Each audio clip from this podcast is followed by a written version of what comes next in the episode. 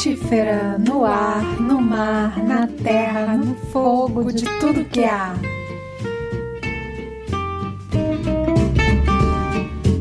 Jardineiros e jardineiras do mundo, aqui quem fala é a Flávia Muniz e hoje nós vamos trazer o ponto de interseção entre a decolonização e os passos da economia de Francisco e Clara. Música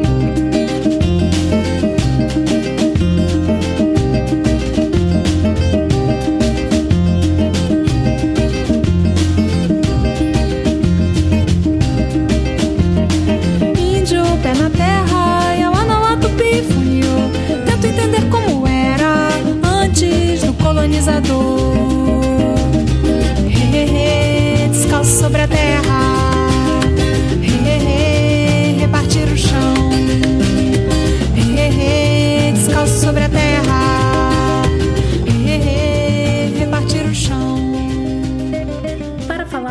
Decolonização, é preciso lançarmos um olhar atento para as cosmopoéticas dos griots e para as cosmovisões indígenas. Ao mirarmos as entrelinhas do tempo, encontraremos os fios e as tramas dos bordados do mundo que está por se fazer neste ato de despertamento ao som de um grande batucajé.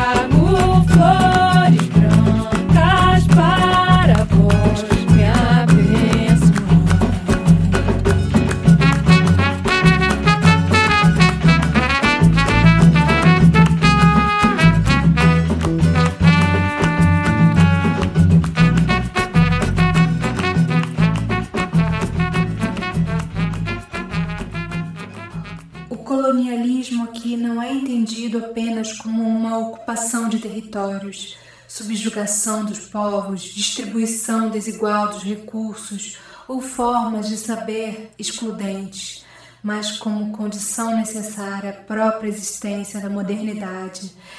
Ele é extrativista, antiético, insustentável. Terra dentro. Acessar a humanidade dentro de nós, eis o desafio destes tempos. Não há recuo para desvendar aquilo que o amanhã precisa ser. Tudo começa precisamente agora, nas nossas atitudes e coerências, nas nossas relações uns com os outros, na nossa relação com o organismo Terra e os seres não humanos. O futuro não é um tempo distante, é uma decisão do lugar que queremos habitar. São escolhas filosóficas que podem nomear o bem viver como túnica capaz de vestir nossa continuança enquanto espécie.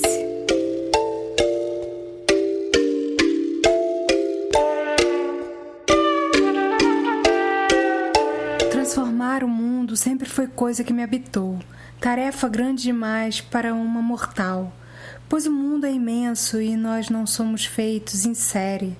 Talvez possamos aprender observando as pequenas coisas da natureza e suas noções básicas de cooperação.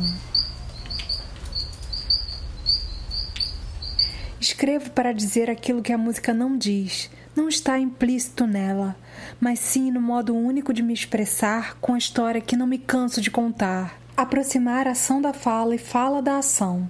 Trabalho constante e interminável de autoobservação e autoconhecimento, erros e acertos, cura sistêmica. Honrar as raízes, decolonizar a palavra e o corpo no alargamento do que se pode perceber nas culturas ancestrais, reinventar o mundo quando o céu desaba. Hablar, hablar, hablar, hasta que el silencio se el, hilo de la lealdade del alma.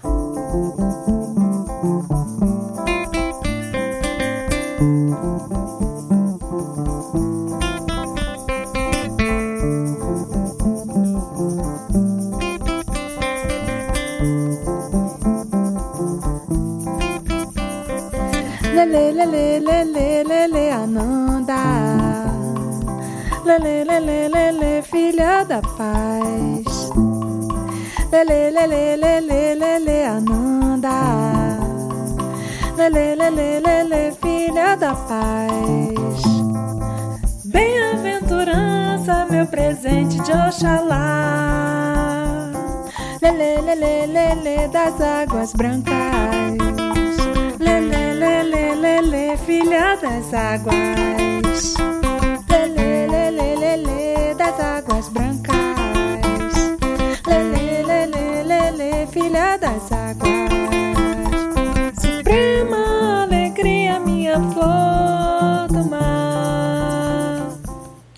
A decolonização foi adotada no campo da educação e de outras ciências sociais. Hábitos e padrões de heranças coloniais são mantidos geração após geração. Desejos baseados no consumo pontuam desafios políticos, sociais e ecológicos e apontam questões. Cartografias sociais revelam dimensões afetivas de transformação.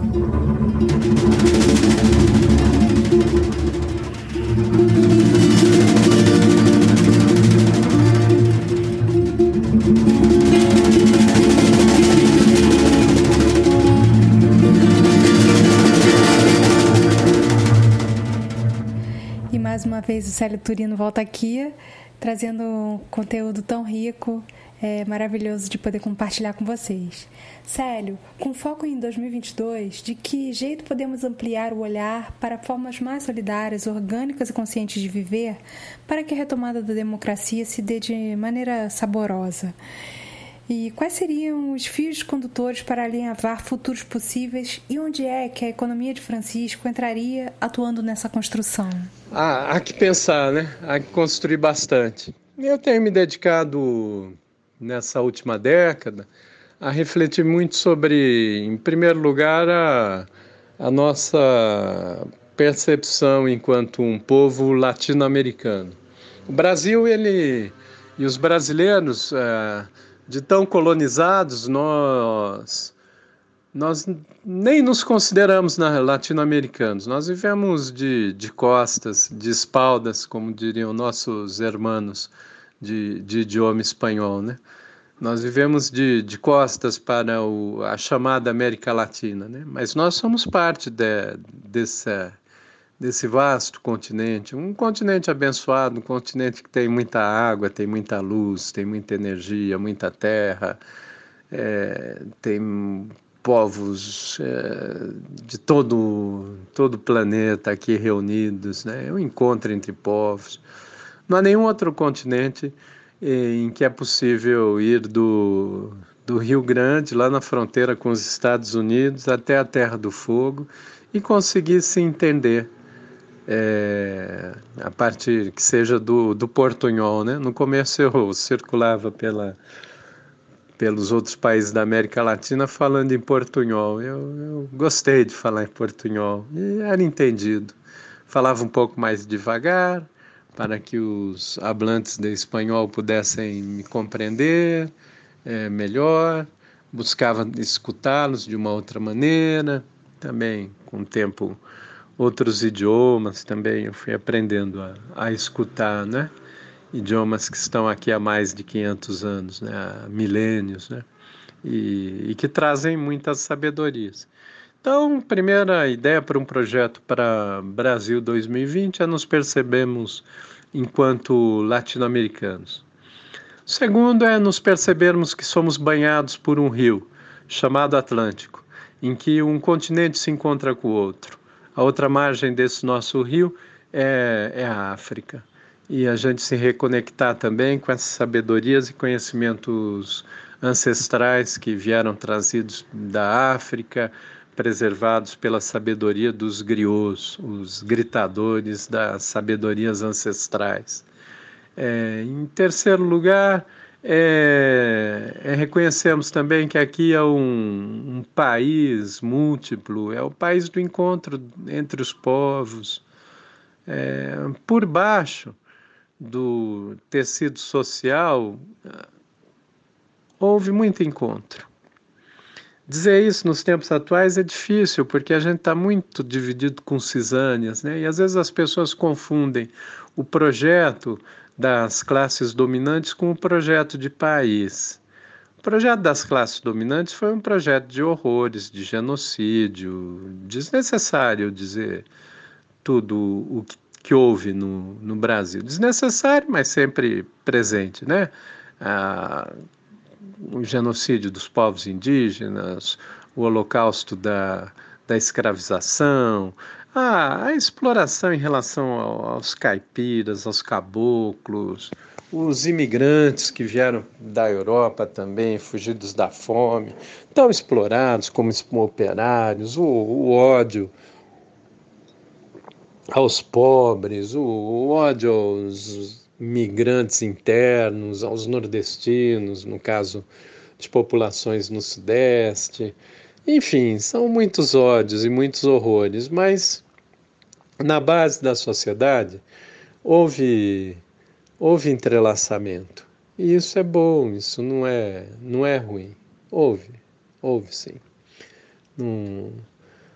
Os escravizados que saíam da, das plantações e adentravam no sertão dessa terra que veio se chamar Brasil, eles só conseguiram se constituir os seus quilombos porque eles foram ajudados pelos povos indígenas. É, em, em Palmares é, há, há, estudos né, arqueológicos que demonstram que havia comércio, inclusive direto com a Europa. Canudos também tinha comércio direto com a Europa, né?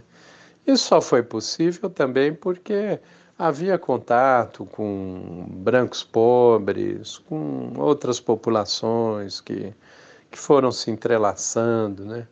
A gente vai pelas periferias do Brasil e a gente vê os mutirões para construção de casas, é, em que famílias se reúnem para uma ajudar a outra. Às vezes, mães que não trabalham fazem uma pequena creche na sua casa para cuidar das crianças das mães que trabalham e que não têm onde deixar os filhos. Então, existe uma, uma unidade popular, existe uma cultura do encontro por baixo nesse país. Não vamos é, negar isso e, e, não perceber e não reconhecer. Porque quando a gente nega isso também, a gente acaba sucumbindo aos interesses do sistema. É interessante, né? Às vezes a gente pode ser radical na forma e, e muito conservador no conteúdo, né? E, o, e quando a gente pratica uma, uma cisânia entre o povo de baixo, na verdade, a gente está sendo conservador ao permitir que o sistema continue se regenerando e, e se renovando e transformando tudo em todos em coisa. E, e aí a gente não consegue superar o sistema. Então, eu diria que há que, há que descobrir isso, há que descobrir os pontos de unidade entre o povo brasileiro venha de que origem for. Há que ter a coragem de, ao descobrir esses pontos de unidade, é, fazer um contraponto às questões fundamentais da preservação do sistema. E que sistema é esse? É o sistema capitalista. É, não é a desigualdade, no Brasil, porque a desigualdade é provocada porque existe um sistema econômico, a desigualdade é, é preservada porque existe um sistema social, e esse sistema econômico, capitalismo, ele, ele é mãe e filho do racismo. O racismo nasce, é, está na gênese do, da acumulação primitiva do capitalismo. Não existe, Malcolm X que dizia isso, não existe capitalismo sem racismo, na verdade. Não, não tem. Então, há que superar isso. Há que superar também esse modelo patriarcal que aí esteve presente na história das, da humanidade desde a revolução do Neolítico há, há 10, 10 mil anos atrás, né? Há, há que se decolonizar também na forma de pensamento.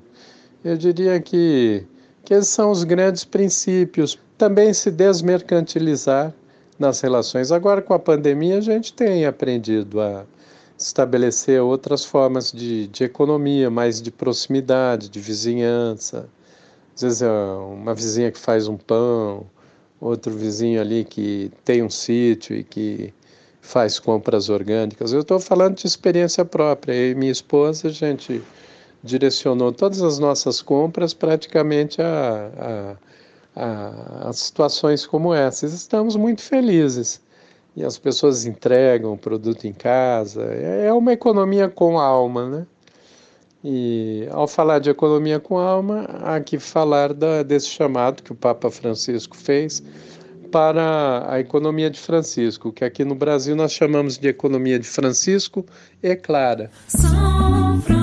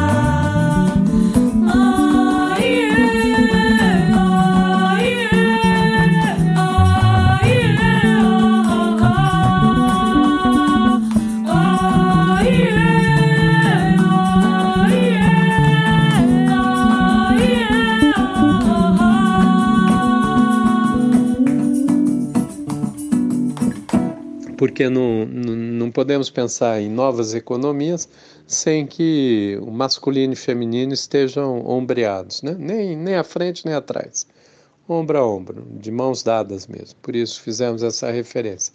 Clara foi uma, uma jovem é, na cidade de Assis que, a, que acompanhou o jovem Francisco também na sua rebeldia ao, ao modelo da época, lá na, na Idade Média. Né? Por isso, essa, essa referência, a economia de Francisco e Clara, que é uma economia com alma.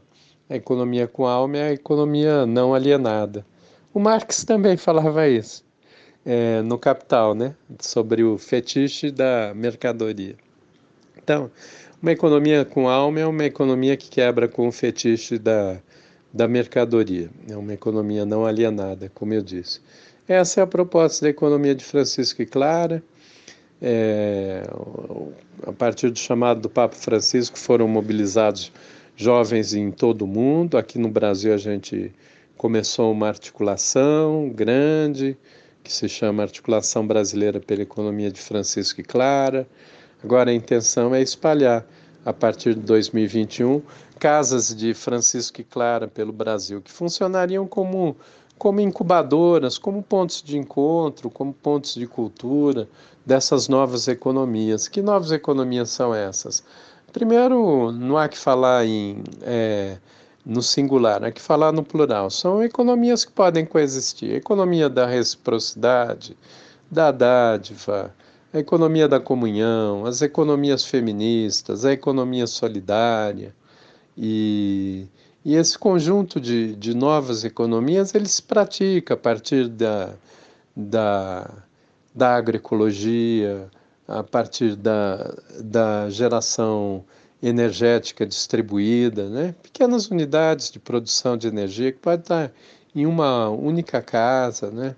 É, relações de, de confiança no processo econômico, consumo responsável também, né? há que mudar nossos hábitos de, de consumo se a gente quiser roubar menos né, dos nossos filhos e netos, porque senão a gente está tá roubando o ar, a água e o futuro deles. Né? Então, se a gente tiver um mínimo de consciência, a gente tem que mudar nossos hábitos de, de consumo, e, e tudo isso é incompatível com o modelo capitalista.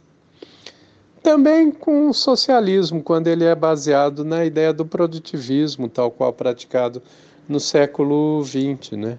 Eu diria que poderia haver um, um ecossocialismo, né? Um ecocapitalismo eu não percebo, não, não há como, porque o primado do capital ele sempre pressupõe acumulação e, e exploração, e, e isso é incompatível com a regeneração de um, de um sistema limitado, que é o sistema planeta Terra. Né? O ecossocialismo ainda seria possível, né? Mas é o ecossocialismo, eu diria que a gente pode ver outros ensinamentos, como o do bem viver, né? que também é um, um outro modo de vida, é, praticado e praticado presentemente aí por vários povos, é, que pode nos oferecer também alternativas, né? Também há que, há que romper com, com o antropocentrismo, né? É, é preciso pensar em um modelo econômico, um modelo de convivência com o planeta mais biocêntrico. Então, são esses os fios condutores que eu penso que a gente poderia investir, construir coletivamente. Eu, eu sou historiador, gosto muito de um antropólogo brasileiro, de Darcy Ribeiro. E mesmo no final da vida dele, Darcy Ribeiro sempre foi muito esperançoso com o Brasil, né? Eu também, eu também sou. Às vezes eu tenho minhas dúvidas, porque nossa cota de, de erros e de horrores ela já, já se esgotou, né? A gente podia, enquanto povo, optar por experimentar caminhos melhores aí, né? Tratar melhor a, a nós mesmos seria uma boa decisão. Parece que ainda não, não tomamos ela, mas quem sabe a gente tome e quem sabe nesses anos redondos assim de comemoração, como os 200 anos de Brasil, a gente não, não tome consciência para isso. É, recentemente eu escrevi um novo livro que é o Por Todos os Caminhos, Pontos de Cultura na América Latina, e eu percorri 11 países da América Latina, sobretudo em favelas, em comunidades remotas, em aldeias indígenas, é, ecovilas, e fui contando histórias, mostrando como é possível é, encontrar outros caminhos, né? E, e, e, realmente deixar de ser coisa. E eu vou contando essas histórias, passando pelo México, Belize, Guatemala, El Salvador, Colômbia, Peru, Bolívia, La Puna, na Argentina, Chile, Uruguai, enfim, Brasil também. E, e aí nesse livro eu, eu, eu aprofundo mais essa, essa discussão, né? tentando achar esses fios de uma teia que, que ela existe, mas que a gente não consegue ainda perceber. Como eu tive a possibilidade de fazer muitas viagens, foram dezenas, mais de 50 aí pela América Latina nos últimos 10 anos, eu resolvi colocar isso em livro para, quem sabe, deixar essa mensagem aí. E quem sabe ela não seja boa também para a própria discussão sobre um, uma ideia de Brasil é, para 2022. E que boa ideia de Brasil, hein, Célio Turino? Maravilha. Agradecemos imenso sua participação aqui no Frutífera e procurem conhecer essa nova obra do Célio com tanta riqueza, pesquisa, andanças e uh, tessituras aí de construção de um futuro possível, mais harmonioso, mais justo. É... Até a próxima. As fundações da Casa da Modernidade são construídas de uma base de concreto que separa humanos do resto da natureza, terra dentro. Em tempos que a morte é uma realidade tão próxima e nós precisamos estar fortes, não me parece obtuso falar de música para além da música, de vida para além da matéria, de sonho para além da realidade crua. Diante das incertezas, uma coisa é certa. Há um portal para criarmos novos padrões de existência no planeta. 21 dias. Poesia Medicina das Plantas plantar, saborear, curar, benzer, dançar. Dia 9. Melão de São Caetano. Momórdica charântia. Me movo com a força da espiral, confio na vida e me lanço em todas as direções. Não sou daqui, cheguei com os escravos. Na água faço espuma para lavar a roupa. Folhas, sementes e frutos transitam curas. No ar crio exótico, frutos com pele de dragão, penduram o laranja vivo que me anuncia de longe, e dentro as sementes servem um vermelho adocicado aos passarinhos. Fluo delicado em pelos, folhas e espirais. Meu aroma traduz a vocação curandeira. O suco dos frutos com sementes é amarga potência sanadora. Reduz a glicemia em várias frentes, mirrando a diabetes. Enfraquece a fome dilaceradora do câncer. Acolhe e recupera o coração atravessado pelo infarto dá cobertura ao estômago e acelera a cicatrização de úlceras. Até na dor ele mexe, desinflama. Vou seguindo, silenciosa pelos lugares quietos, com flor em leveza de amarelo claro, me engravido de abundância. A folha, preparada no chá ou tintura, desmancha os trabalhos das bactérias oportunistas e fungos, sai estafilococcus, micose, frieira, tranca as células para o vírus HIV. Em alguns cânceres, pode dar rasteira, mingua os ovos dos vermes do fígado. Da terra vou me segurando em sabedoria. Os cucúrbitas, meus parentes saborosos, pepino, abóbora, melão, melancia, seguem juntos nutrindo e curando. Eu, rústica, sou medicina popular, limpando e tonificando os corpos debilitados. De gente e de bicho, ajudo a todos. Espanto infestação até como inseticida, e para muitas outras intenções de cura posso ser chamada. Só não me ofereço às gestantes, minha força é demais para a criança. E para sua satisfação, não abuse na dose. Cuido com carinho quando de pouquinho. Espiralando, depuro as lentes sujas para enxergar o presente que a vida é. Curas e poesias. Se quiser saber mais como usar suas medicinas, me escreva. Para um tratamento seguro e eficiente com plantas medicinais, utilize a dosagem recomendada em dosagens elevadas, pode causar infertilidade temporária para homens, hipoglicemia, problemas no fígado e anemia. Lembrando que, se você está em tratamento, converse com seu médico sobre o uso da planta. Gestantes e lactantes não devem utilizá-la. Dose recomendada do chá: uma colher de folha picada para uma xícara de chá de água. Planta fresca, colher de sopa. Planta seca, colher de sobremesa.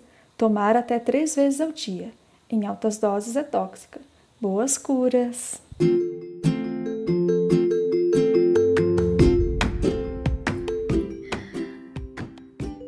Ó que pessoa linda! Diana Graça, nossa consultora de plantas poéticas.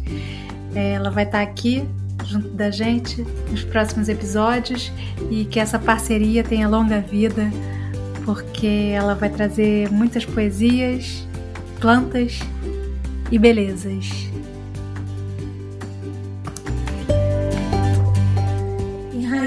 Em seu corpo a partir das dimensões do seu eu individualizado, mas também em toda a extensão do corpo da Terra, do qual você é parte quando possível, esteja perto da terra, da água e da luz do sol.